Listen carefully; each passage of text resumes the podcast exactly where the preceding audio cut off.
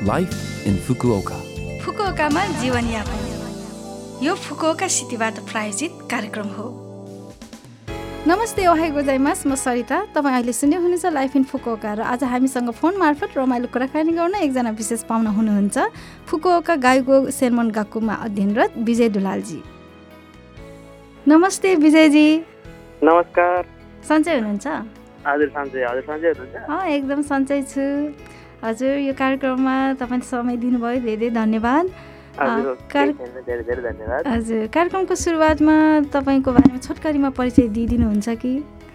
हजुर म मेरो नाम विजय दुलाल म अहिले फुकुओकासीमा बस्छु अहिले जापान आएको साढे तिन वर्ष लगभग लगभग भयो। हजुर।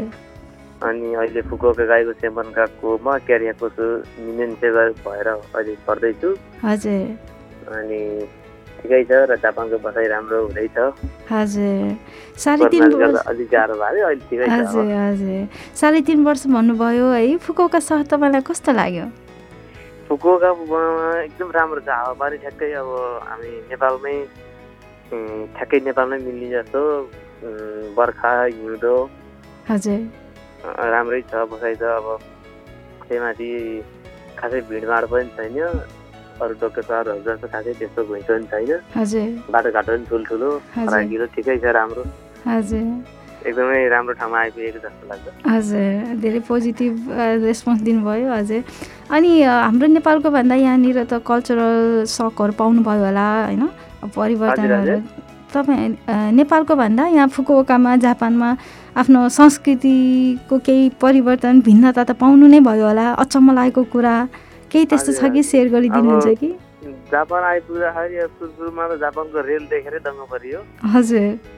अब रेलमा मान्छे ए घचाघच मान्छेहरू हुने कोही पनि नबोल्ने चुपचाप आफ्नो मोबाइलमा हेरेर सबैजना। हजुर हजुर। एकदम मान्छे धेरै भए पनि सुनसान एका के अरे सबैजना अब आफ्नो मोबाइल हेर्ने यताउति गर्ने कोहीसँग कोही नबोल्ने।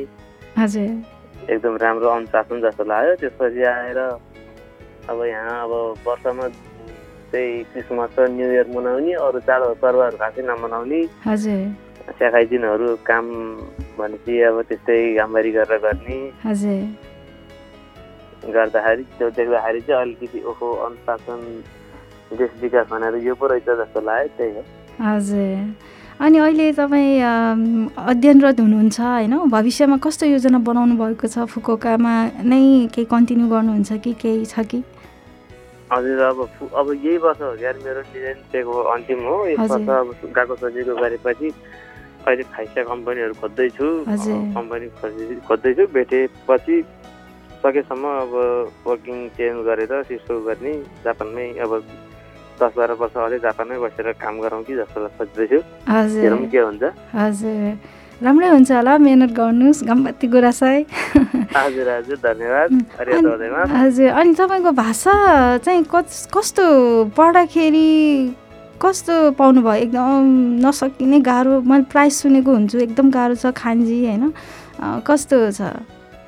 छोटकरीमा हजुर। अब सुरु सुरुमा आउँदाखेरि त एकदम गाह्रो नै भयो। खान्जी त अझै पनि लेख्न त सकिँदैन अझै गाह्रो लाग्छ खान्जी लेख्न चाहिँ। हजुर।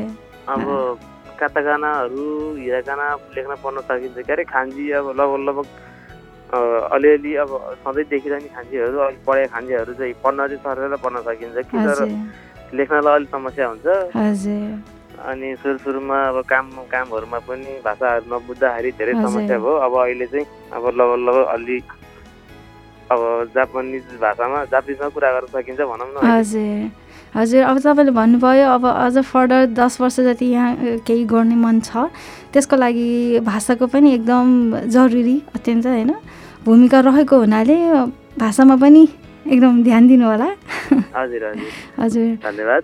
विजयजी हामी कार्यक्रमको अन्त्यतिर आइसक्यौँ। छोटो समयको हाम्रो कार्यक्रममा तपाईँसँग कुरा गर्ने अझ मन त थियो। पछि पनि हामीलाई फेरि फेरि समय दिनु होला तपाईँको अध्ययनको प्रगतिको लागि एकदम शुभकामना। भविष्य तपाईँको भविष्य उज्जवल भविष्यको लागि धेरै धेरै शुभकामना दिन्छौँ। धन्यवाद धेरै धेरै धन्यवाद। हजुर नमस्ते।